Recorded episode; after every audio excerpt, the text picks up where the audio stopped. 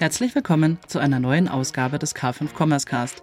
Unser heutiger Host ist Stefan Wenzel. In seinem K5 TV-Format K5 Klartext diskutiert er mit seinen Gästen unter anderem, ob D2C der neue Standard für Hersteller ist und mit welchem Leistungsversprechen sie an ihre Kunden herantreten.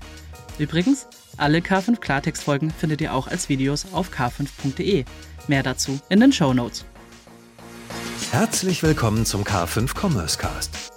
Gemeinsam mit unseren Partnern präsentiert euch das K5 Moderatorenteam tolle Use Cases sowie die neuesten Entwicklungen und Trends aus der Welt des digitalen Handels. Unser heutiger Werbepartner ist Viva Con Aqua. Auch dieses Jahr könnt ihr wieder zu Weihnachten eine Spende an Viva Con Aqua verschenken und so den Zugang zu weltweit sauberem Trinkwasser unterstützen. Besonders schön sind auch dieses Mal die neuen Urkundmotive, die von Künstlerinnen aus dem Netzwerk von Viva Con Aqua in Südafrika, Kenia, Sambia und Nepal gestaltet wurden und so die Spendenurkunde natürlich zu etwas ganz Besonderes machen. Wie geht das Ganze? Das geht in nur ganz wenigen Schritten.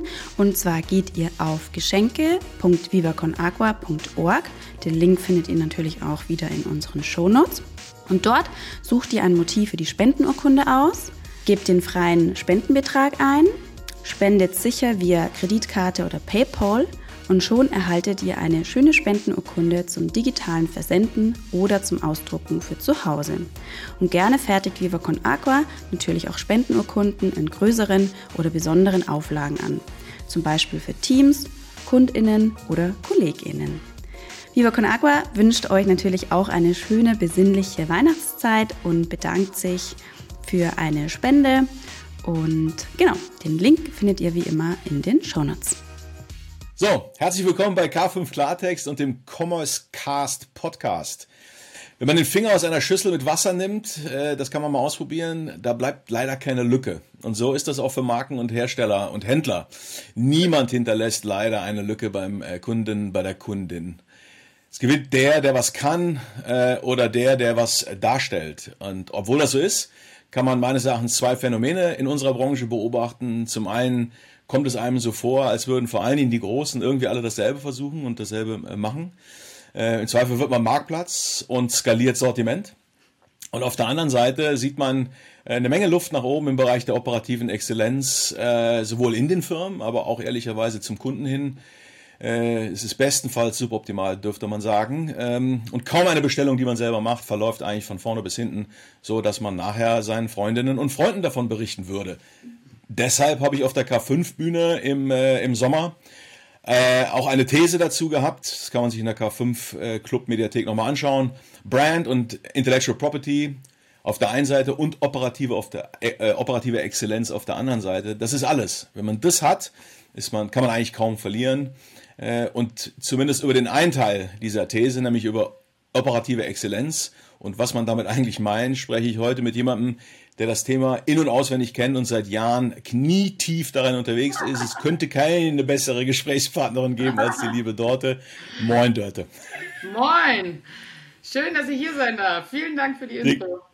Dir, dir geht's gut? Ja, mir geht's sehr gut. Ja, wir Schön. haben ja schon kurz vorher gesprochen. Ich habe schon Sport gemacht heute Morgen. Das heißt, ein bisschen Energie ist schon raus. Den Rest habe ich für heute für unseren Talk aufgehoben. Ja. Sehr gut. Bevor wir einsteigen und äh, ich glaube es zwar kaum, aber sollte es eine oder einen noch geben hier in der Community, der dich noch nicht kennt, stell dich doch noch mal ganz kurz äh, vor. Wer bist du? Was machst du? Ja, ich glaube sogar, dass mich relativ viele kennen, weil ich äh, nicht kennen, weil ich äh, ein Thema besetze, was eben halt ähm, leider ja nicht so an der Oberfläche und so einfach zu verstehen ist. Also mein Name ist Dörte, ich mache seit fast 20 Jahren ähm, Operations im Retail, on, offline, miteinander verbunden, nicht miteinander verbunden. Und Operations ist eigentlich die ganze Klaviatur der Prozess- und Wertstromketten im Handel. Also Ware mit physischen Gütern, ähm, alles außer lebendige Tiere, sage ich immer. Bevor wir einsteigen ähm, äh, in, das, in das Thema, ich war auf, ja. der, auf eurer Webseite ne, und ja. da hat mich sofort der, der, der Satz äh, äh, getriggert, Stop the Mimimi, start working. Äh, und die Frage, die sich mir sofort aufgedrängt hat, er hat operative Exzellenz eigentlich auch was mit Persönlichkeitsstruktur zu tun? Ist da vielleicht schon irgendwas äh, in, der, in der DNA verankert? Siehst du das so? Und wenn ja, was ist das? Also ich kann mir sehr gut vorstellen, dass dir der Slogan gut gefällt, äh, so wie ich dich äh, kenne, äh, lieber Stefan. Also ja, die Antwort ist ganz klar ja. Operative Exzellenz muss man wollen. Äh, da muss man äh, ein gewisses Energielevel mitbringen äh, fürs Detail, um dann nach, wieder sozusagen nach oben zu kommen und das Detail zu sortieren. Es ist ja so, ich habe ja mal die, meine beruflichen Anfänge in der Logistik gestartet ne? und nicht von ungefähr ist es ja so, dass die Logistik ihre Ursprünge ja auch viel in der Bundeswehr hat. Und ähm, das ist eine gewisse Form von, ich sage das Wort mal, Disziplin ne? und äh, Durchhaltevermögen, Aushalten von wiederkehrenden Tätigkeiten. Äh, das ist eine Persönlichkeitsstruktur, die, äh, wie gesagt, das Wollen muss und eine Liebe zum Detail mitbringt, einfach muss da sein. Und dann das Gejammere, ne? weil es ist leider so im Operations, dass es ist immer irgendwas. Du kannst das ja, also wir sprechen gleich nochmal darüber, du kannst das nicht abstellen. Irgend, irgendein Fuck-up passiert halt immer. Kommt irgendwie ein Virus, kommt irgendwie äh, Rezession, kommt irgendwie Highflyer. Mit einmal überlegen sich irgendwie Leute, dass Double Eleven irgendwie ein cooles Datum ist. Also irgendwas ist immer. Und dann brauchst, wenn du da dann rumjammerst, ähm, das bringt dir gar nichts, ne? Da musst du einfach Arschbacken zusammen und los und in die Tasten hauen und was wegarbeiten. ja, ist so. Ja, ähm, kann, ich, kann ich nachvollziehen, sehe ich, ja. seh, seh ich auch so. Ähm, kurz mal zur, zur Nomenklatur. Operative Exzellenz ist natürlich auch ein, ein, ein, ein durchaus strapazierter Begriff. Ne? Äh, wie, wie, hast du eine Definition, die irgendwie schnell, schnell von der Hand geht? Ja, total schnell von der Hand. drei Sätze, drei Sätze definiere bitte operative Exzellenz. Also für mich ist das ja kein, äh, das ist ja sozusagen, da gibt es keine Ziellinie. Das ist nicht ein Zustand, den man erreichen kann und dann ist man gut. Ne? Das ist ein anwährendes, nie endendes, also wie so nie endender Marathon, dranbleiben an einem Null-Fehler-Zustand in seinen unternehmerischen Abläufen. Mhm. Du sprichst auch in dem Kontext von äh, Purchase to Online und Order to Cash. Mhm. Sind das zwei wesentliche, ich sag mal, Anwendungsfälle oder Prozesse, ja. um die es geht, oder gibt es noch mehr? Und was äh, ist das überhaupt? Was ist das überhaupt? Ja, also wir haben ja, also wir reden ja hier sozusagen im Handelskontext, ne? was ich vorhin schon gesagt habe, Handel mit physischer Ware. Äh, entweder bin ich selbst Hersteller, selbst Marke und vertreibe es selber über verschiedene Kanäle oder ich bin äh, sogenannter Retailer, Großhändler soll es auch noch geben, ne, der von anderen Ware einkauft, einlagert meinetwegen und dann wieder verkauft. Und in diesem Handelsgeschäftsumfeld gibt es zwei, also diese Komplexität kann man runterbrechen in zwei wesentliche Wertströme. Ähm, der erste und der sozusagen der kommerzielle Richtung Markt ist der Order to Cash, also von der Bestellung meines Kunden, das kann ein Businesskunde sein im B2B-Kontext oder ein Endverbraucher äh, im B2C-Kontext, ne, von der Bestellung, die durch gewisse Maßnahmen bei mir äh, landet, bis hin der Kunde bezahlt, Schrägstrich kriegt sein Geld zurück, Retoure. Haben wir gerade am LinkedIn diskutiert. Und das ist der Order to Cash. Das ist ein Wertstrom, innerhalb dessen sehr, sehr viel passiert. Mit verschiedenen Beteiligten, bla bla. Verschiedene Systeme und so weiter. Und auf der anderen Seite habe ich sozusagen so einen innerbetrieblichen äh, äh, Wertstrom, den Purchase to Online oder Purchase to Pay. Also sage ich gleich nochmal was mit Online oder Purchase to Pay. Ähm, das heißt, ich kaufe etwas ein. Es kann sein, dass ich sozusagen als Marke Fabrics einkaufe, bla bla bla, um zu, äh, irgendwann ein Fertigprodukt dann zu beziehen in mein Lager, das ich einlager und dann verkaufe, also Purchase. Oder ich kaufe von verschiedenen Marken, wenn ich Retailer bin, Ware ein, bis hin zu, das Produkt ist online, äh, wird dann verkauft, wo wir dann den Link zum Order to Cash haben, ne? Schrägstrich, ich mache mein Pay an meinen Lieferanten, ja. Und das ist der zweite Wertstrom. Diese beiden sind natürlich miteinander verbunden. Wenn der eine nicht funktioniert, funktioniert der andere auch nicht, ist ja klar. Und wenn man jetzt sozusagen da äh, sich das so, sozusagen diese Komplexität mal diese beiden Wertströme einteilt, so sind ja auch die meisten Handelsunternehmen dann auch sozusagen in Organisationen auch aufgebaut, dann kann man auch anfangen, sich diese Komplexität so ein bisschen aufzudröseln äh, und zu schauen, wo eventuell Optimierungsbedarf oder wie auch immer dann liegt. Ja. Und habe ich das richtig verstanden, dass äh, der Anspruch sein sollte, eine Null-Fehler sozusagen Accuracy in diese beiden Wertströme hineinzubekommen? Ich meine, kannst du das realistischerweise geben? Mm, also erlebt habe ich es noch nicht. Äh, aber man kann ja, also man muss sich ja Ziele setzen. Ne? Das ist der äh, Anspruch. Das wäre mein Anspruch, ja. Ähm, da, ob das jetzt realistisch ist, das weiß ich nicht, aber das ist so, wie man sagt, weil du hast ja vorhin gesagt, so Brand und Intellectual Property und so. Ich habe ja eine Vision mit meiner Brand auch, ne? Und genauso habe ich ja eine Vision auch in meinen ähm, in meiner operativen Strategie oder in meiner Operationalisierung. Und wenn ich der Vision äh, zum Beispiel des Null-Fehler-Zustands, dass bei mir wirklich alles reibungslos läuft, nicht folge, ja, was dann? Also sage ich dann, mhm. ja, ist schon okay, wenn wir fünf Bestellungen am Tag nicht versenden. Also kann ja nicht okay sein, ne? Ähm, deswegen ist das so eine Vision, wo man hinarbeitet und wo man sich selber mal immer sozusagen diszipliniert, besser und besser und besser zu werden. Und deswegen mhm. glaube ich schon, ähm, dass man das, dass das ein heroes Ziel ist. Ja. Ob es das geben kann, kann ja mal einer vielleicht von den Zuschauerinnen dann vielleicht hier unter unserer Folge dann mal irgendwie posten und sagen, ja, bei uns ist das bereits der Fall, dann laden wir sie ein und reden darüber. Wir machen, genau, wir machen ein Gewinnspiel. Genau. Äh, äh, wer auf Nullfehlerniveau bereits operiert, der meldet sich und der äh, bekommt ein ganz tolles Abendessen mit genau. Torte und mir. Genau. Sehr gut. Auch wenn das vielleicht der Trostpreis ist. Er kann sich ja was anderes aussuchen. Ganz genau. Ja. okay. Ähm, wenn jetzt wahrscheinlich die meisten, die zuschauen und zuhören, äh, da, auf ihre eigene Company gucken, dann sind sie wahrscheinlich dann doch etwas von der Nullfehler, vom Nullfehler-Level entfernt. Ne? Ähm, wie könnte man denn prax praktisch den Weg finden, um sich mit, seinem mit seinem Level an Exzellenz zu, zu beschäftigen? Wie erfasst man seine eigene Exzellenz überhaupt? Ja. Äh, wie, wie, wie geht man vor, um festzustellen, wo stehe ich? Und dann daraus ableitend, äh, was kann ich eigentlich tun, was kann ich optimieren. Gibt es da einen Tipp? Ja, äh, äh, ich glaube, die, was die meisten Unternehmen schon ganz gut machen, ist, dass sie ein Set an KPIs haben, äh, die sie messen, ähm, äh, sei es sowas wie Liefertreue zum Beispiel. Ne? Und ähm, was dann aber häufig oder was ich häufig in der operativen Realität sehe, ist, dass es schon auch gemessene SLAs, also Service Level Agreements, oder die man mit sich selber vereinbart oder mit seinen äh, Dienstleistern, ähm, dass die häufig so komplex formuliert sind, dass in echt die gar keiner richtig misst. Also to be honest, ja.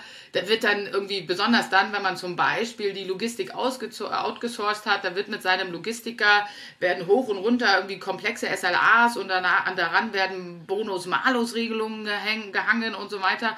Und die, die Mitarbeitenden, die dann quasi auf der Fläche oder in dem Department Logistik das irgendwie messen und auswerten sollen, sind halt massiv äh, lost, weil das viel zu äh, verkopft sozusagen definiert worden ist. Das heißt, ne, ga, meine Message an alle wäre, formuliert doch mal ganz, ganz einfache SLAs, ja, ohne irgendwie eine gewisse Komplexität.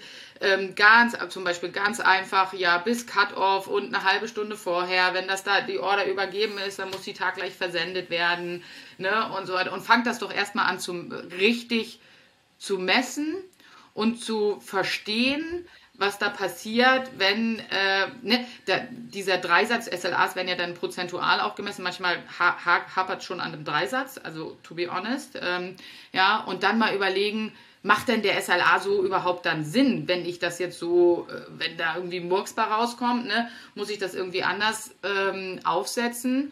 Äh, muss ich, äh, und ich meine, wenn ich dann ein KPI und ein SLA-Set habe, was erstmal wirklich einfach ist, leider wie gesagt ist es oft zu kompliziert gedacht, messen, verstehen, was sind die Indikatoren, warum es in die eine oder in die andere Richtung läuft, ne?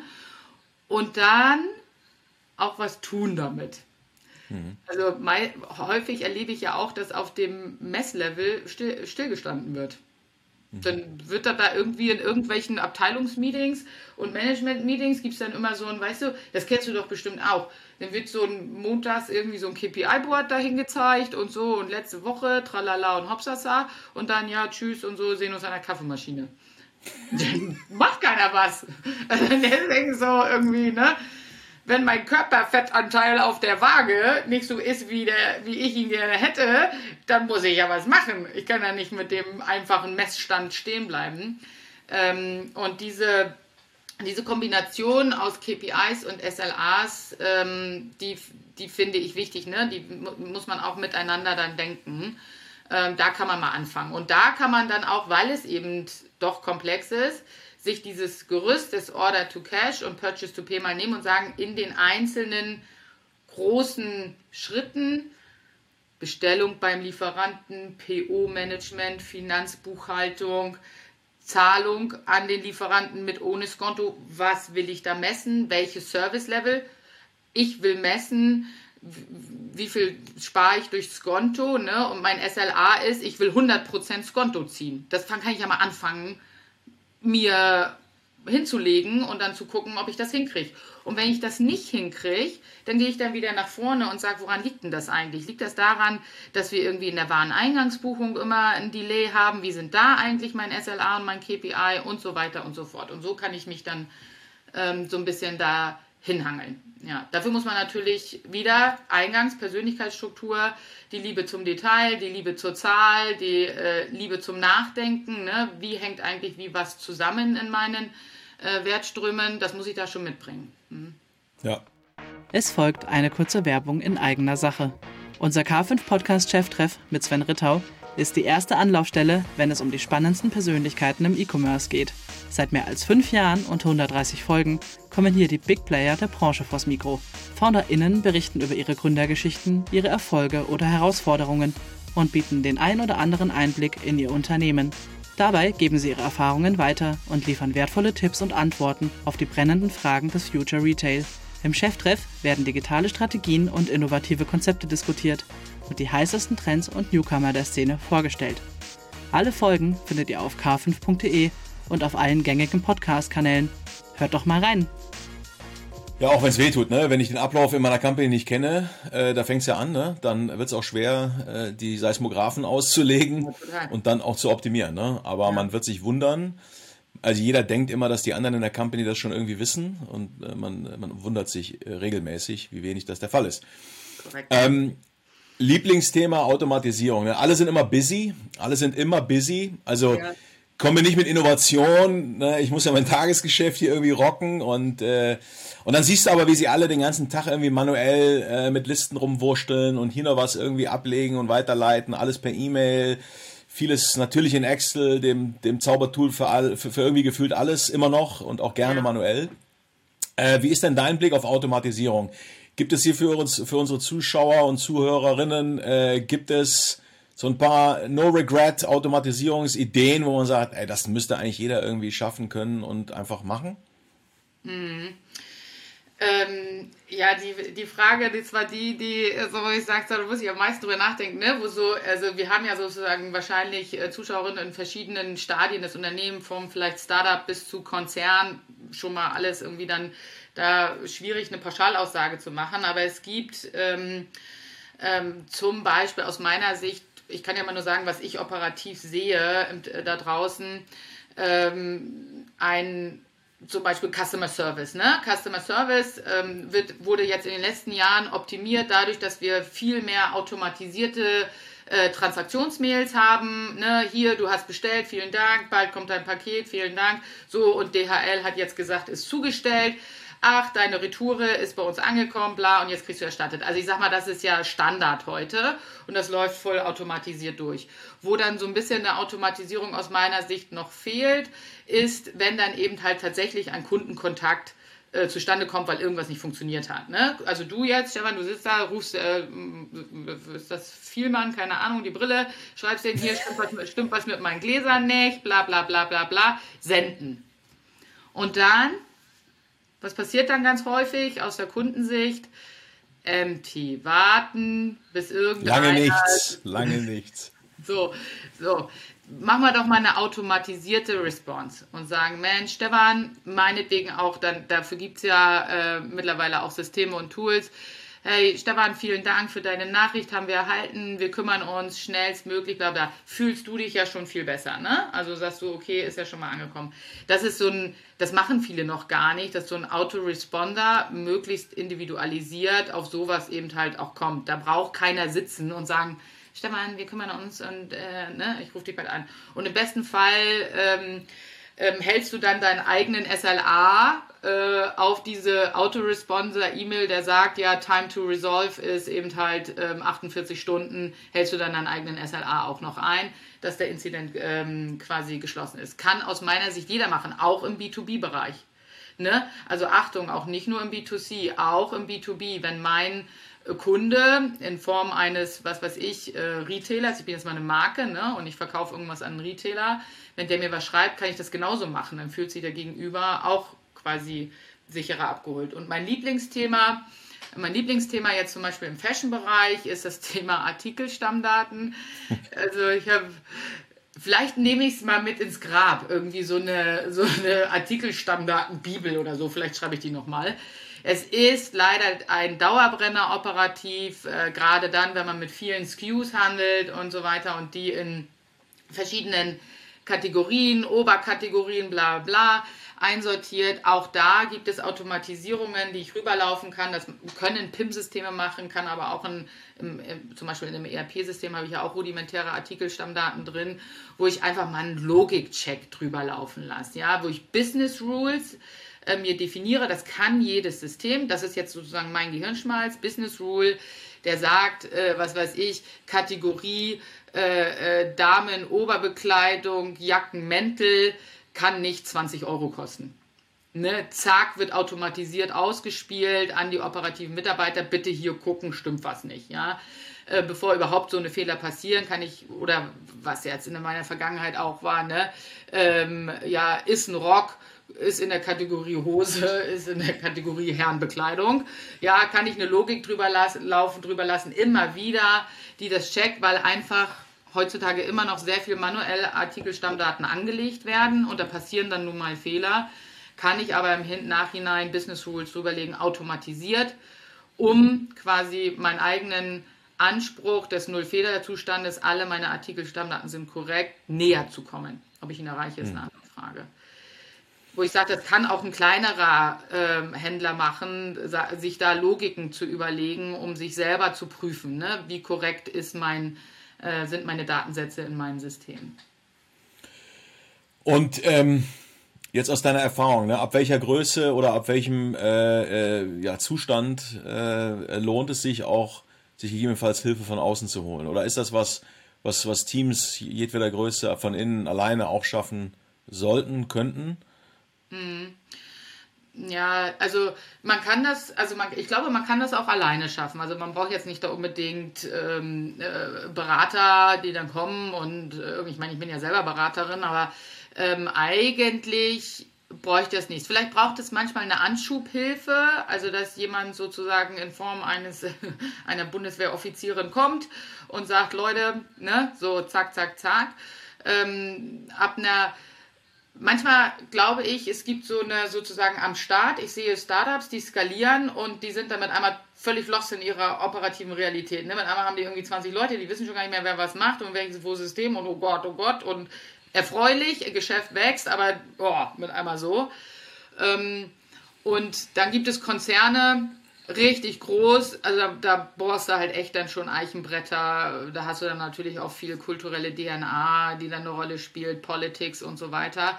Wenn man das als Führungspersönlichkeit merkt, dann würde ich schon jedem empfehlen zu sagen, ich hole mir jetzt jemanden mit so einem neutralen Blick von außen, ähm, die weil wirklich ohne Befindlichkeiten irgendeiner Besitzstandswahrung oder wie auch immer da neutral raufguckt und sagt, du, macht keinen Sinn, müssen wir umorganisieren, müssen wir anders denken, weil wir beide haben die Erfahrung auch aus größeren Umgebungen, das ist dann aus sich selber heraus manchmal schwierig. Die wenigsten Leute schaffen sich selber ab, ne? Und ähm, dann macht das schon Sinn, glaube ich, von außen jemanden drauf schauen zu lassen. Nimmt man mal an, dass man den Idealzustand einer operativ aufgeräumten so Sockenschublade dann irgendwann mal geschafft hat, zumindest halbwegs in Annäherung an die Nullfehler, ja. ans Nullfehlerniveau. Ja.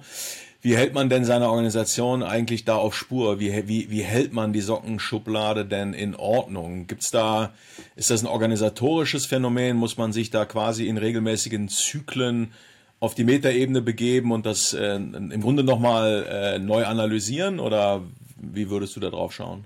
Mhm.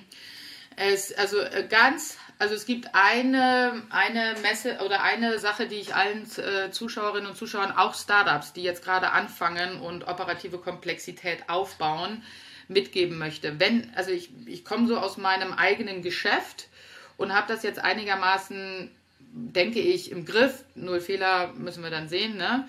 Ein wesentliches Tool, was wie ich operativ mehr Transparenz, ob meine Sockenschublade noch in Ordnung ist, ähm, äh, ähm, nutzen sollte, ist ein operatives Ticketing-System. Äh, die, ähm, das kennen wir aus der IT oder das kennen wir aus Projektarbeit, ne? dass dort mit Tickets und da werden Aufgaben zugesteuert und genau was du vorhin erzählt hast, mit da, da schieben sich die Mitarbeiter E-Mails zu, Excel-Listen zu, guck mal, hier stimmt irgendwas nicht und bla bla bla, dass ich das sozusagen neutralisiere und in ein Ticketsystem hole, indem ich meiner Organisation sage, auch das ist die Ticketetikette. Ähm, so und so hast du einen Sachverhalt äh, dort äh, darzustellen, um damit dein Gegenüber in der, zum Beispiel in der Einkaufsabteilung, überhaupt in der Lage ist, dieses Problem zu lösen. Und so, wenn ich so ein Ticketing-Tool, wenn du dir das jetzt mal überlegst, ich habe im Order to Cash und Purchase to Pay so ein Ticketing-Tool, wo alle möglichen Probleme, die in der operativen Realität auftauchen, äh, getrackt werden, kann ich jetzt draufgesattelt auch immer gucken, äh, wie welche Art von äh, Problemstellungen werden da behandelt. Wenn das jetzt in E-Mail stattfindet, dann kannst du das überhaupt nicht auswerten irgendwie, ne? Welche, äh, welche, ähm, welche Abteilungen sind hauptsächlich involviert? Das kannst du dir in Tickets alles schön hin äh, machen. Ne? Und damit kann ich sehen, ob irgendwas aus dem Ruder läuft. Das würde ich mir als Führungskraft meiner, eine, meiner, meiner Abteilung jetzt jeden Tag angucken. Habe ich in der Vergangenheit auch gemacht. Und sagen, weil es äh, irgendwie mit einmal kommen so viele PO-Tickets, irgendwas stimmt hier nicht, haben wir ein Problem im Lager. Mit einmal kommen so viele, äh, ja, wo ist mein Geld von der, äh, keine Ahnung, Klärung von irgendwelchen Konten oder so in der FIBU dann habe ich viel mehr die Möglichkeit zu überwachen, in Anführungszeichen, oder zu tracken, überwachen wollen wir natürlich nicht, äh, tracken, ähm, ob meine Schublade noch in Ordnung ist. Und dann kommt noch ein Punkt, muss ich ganz kurz noch bringen. Das ist jetzt sozusagen, reden wir mal, ich habe mal mein Kerngeschäft jetzt so, ähm, so einigermaßen so im Griff. Ich habe Tickets für meine ganzen Issues, es gibt keine E-Mails mehr, es gibt und so weiter. Was nicht im Ticket ist, ist keine Realität. Sagen wir mal die Maßgabe. Und dann bin ich ja hoffentlich in der erfreulichen Lage, dass mein Geschäft wächst. Wodurch wächst denn jetzt ein Geschäft? Nehmen wir mal einen klassischen Retailer. Wodurch wächst der denn? Internationalisierung, neue Produkte, neue Services und so weiter. Das heißt, ich flansche ja an mein ursprüngliches Kerngeschäft neue, kleinere Geschäftsmodelle an, um zu wachsen. Und die bringen ja in sich wieder eine Komplexität. Die haben zum einen Auswirkungen auf mein Kerngeschäft, aber sie haben in sich nochmal eine eigene Komplexität. Ich nenne nur den Versand in die Schweiz hin und zurück oder jetzt wahlweise auch UK. Ja, das heißt, ähm, da fange ich dann eigentlich genauso wieder an. Und wenn ich einmal in der Baseline mir dieses Tagesgeschäft so sortiert habe, kann ich es natürlich sehr leicht auf, auf diese neuen ähm, Themen, die erstmal einen Projektstatus haben und dann so dann in meinen ähm, sozusagen Normalablauf übergehen, halt versuchen, die Sockenschublade damit auch gleich von Anfang an ordentlich zu halten. Ja. Ja. Also für mich ist das Thema operative Exzellenz, das habe ich ja eingangs gesagt, das ist natürlich nicht nur ein wesentliches Thema nach innen, sondern letzten Endes ist es ja sozusagen die Brücke dann auch zur, zum Kunden, zur Kundin hin. Und damit ja. ist für mich operative Exzellenz äh, wahrscheinlich einer der größten Hebel auch im, unter, dem, unter dem Überbegriff von CRM. Also es gibt einfach keinen Grund, sich mit einem schlechten Service auseinanderzusetzen als Kunde, als Kundin. Dafür gibt es zu viel Auswahl, dafür ist das, äh, ist das alles viel zu austauschbar. Und ähm, insofern ist es nicht nur ein Effizienzthema und ein Frustabbauthema nach innen, es ist vor allen Dingen auch ein Thema der Leistungsfähigkeit in den Markt hinein. Und da gibt's null Toleranz. Deswegen ist das äh, nicht nur ein Beauty-Contest, sondern eigentlich ist das auch ein Survival-Kit. Äh, insofern, äh, genau, das, das ist äh, für mich ein unsung Hero. Äh, ehrlicherweise in, in, in unserer Branche, ne, das ist so irgendwie unsexy, keiner will sich damit irgendwie so richtig beschäftigen. Aber der Hebel ist halt total, äh, der ist halt massiv. Ähm, deswegen äh, finde ich super spannend und super wichtig, dass wir heute da nochmal kurz die Taschenlampe draufgehalten haben. Bevor wir äh, äh, dann tatsächlich hier zum Ende kommen, gibt es da noch einen Aufruf dort? Brauchst du, ähm, braucht ihr Mitarbeiterinnen, Mitarbeiter, Kunden, Projekte oder Gäste für deinen K5-Stream? The stage is yours. Nee, ich habe, äh, das ist sehr nett von dir. Ähm, auf der Flanke bin ich total äh, zufrieden, wie es läuft. Ich habe aber einen Punkt, den ich nochmal mitgeben möchte. Du hast richtigerweise gesagt, ähm, Richtung Markt ist eigentlich äh, das unverzeihlich und äh, du wirst einfach weg vom Fenster sein, wenn du da auf Deutsch gesagt Scheiße ablieferst. Ja, ich meine, das, das ist ja so hoffentlich, dass viele, viele der Zuhörenden das hier sowieso schon verinnerlicht haben und wissen, wenn ich einmal auf der letzten Meile zum Beispiel äh, ne, nicht funktioniere. Aber es gibt aus meiner Sicht aus der operativen Brille noch einen wesentlichen anderen Faktor, den ich hier mitgeben möchte. Operative äh, Exzellenz hat auch was mit innerbetrieblicher Zufriedenheit zu tun. In Zeiten von Personalmangel ne, kann ich es mir auch als Unternehmen einfach nicht leisten, diese ganzen nitty-gritty Tätigkeiten, ich habe das Wort jetzt nicht gesagt davor, ähm, dauerhaft laufen zu lassen oder dauerhaft quasi irgendwelche Hiccups in meinen Prozessen und so weiter haben, weil das führt zu Frustration bei den Mitarbeitenden und dann wandern mir die ab ne, und die gehen woanders hin. Das heißt, klar, richtig, Haken dran, wissen wir seit 15 Jahren Richtung Markt, Richtung Kunde, absolute Exzellenz, aber auch nach innen, weil das schafft auch Erfolgserlebnisse und Motivation für die Mitarbeitenden, wenn ich nicht jeden Tag mit den Kack-Scheiß selben Problemen konfrontiert werde, sondern auch sehe als Mitarbeitender das, was vorwärts geht. Und im Umkehrschluss bedeutet das, dass ich als Unternehmen sozusagen hoffentlich höhere Mitarbeiterzufriedenheit habe und mir die nicht alle abwandern. Deswegen dieser Aspekt sozusagen, das auch von der User-Seite, von den Mitarbeitenden zu sehen, den finde ich als Message nochmal ganz wichtig. Vielen Dank, liebe Dörte. Es war mir wie immer ein Fest. Ähm, ich wünsche dir viel Erfolg, guten schönen Tag und dann bis demnächst auf irgendeiner Bühne, auf irgendeinem Kanal. Ne? Ja, ganz genau. Danke dir, Stefan. Danke. Tschüss. Ciao.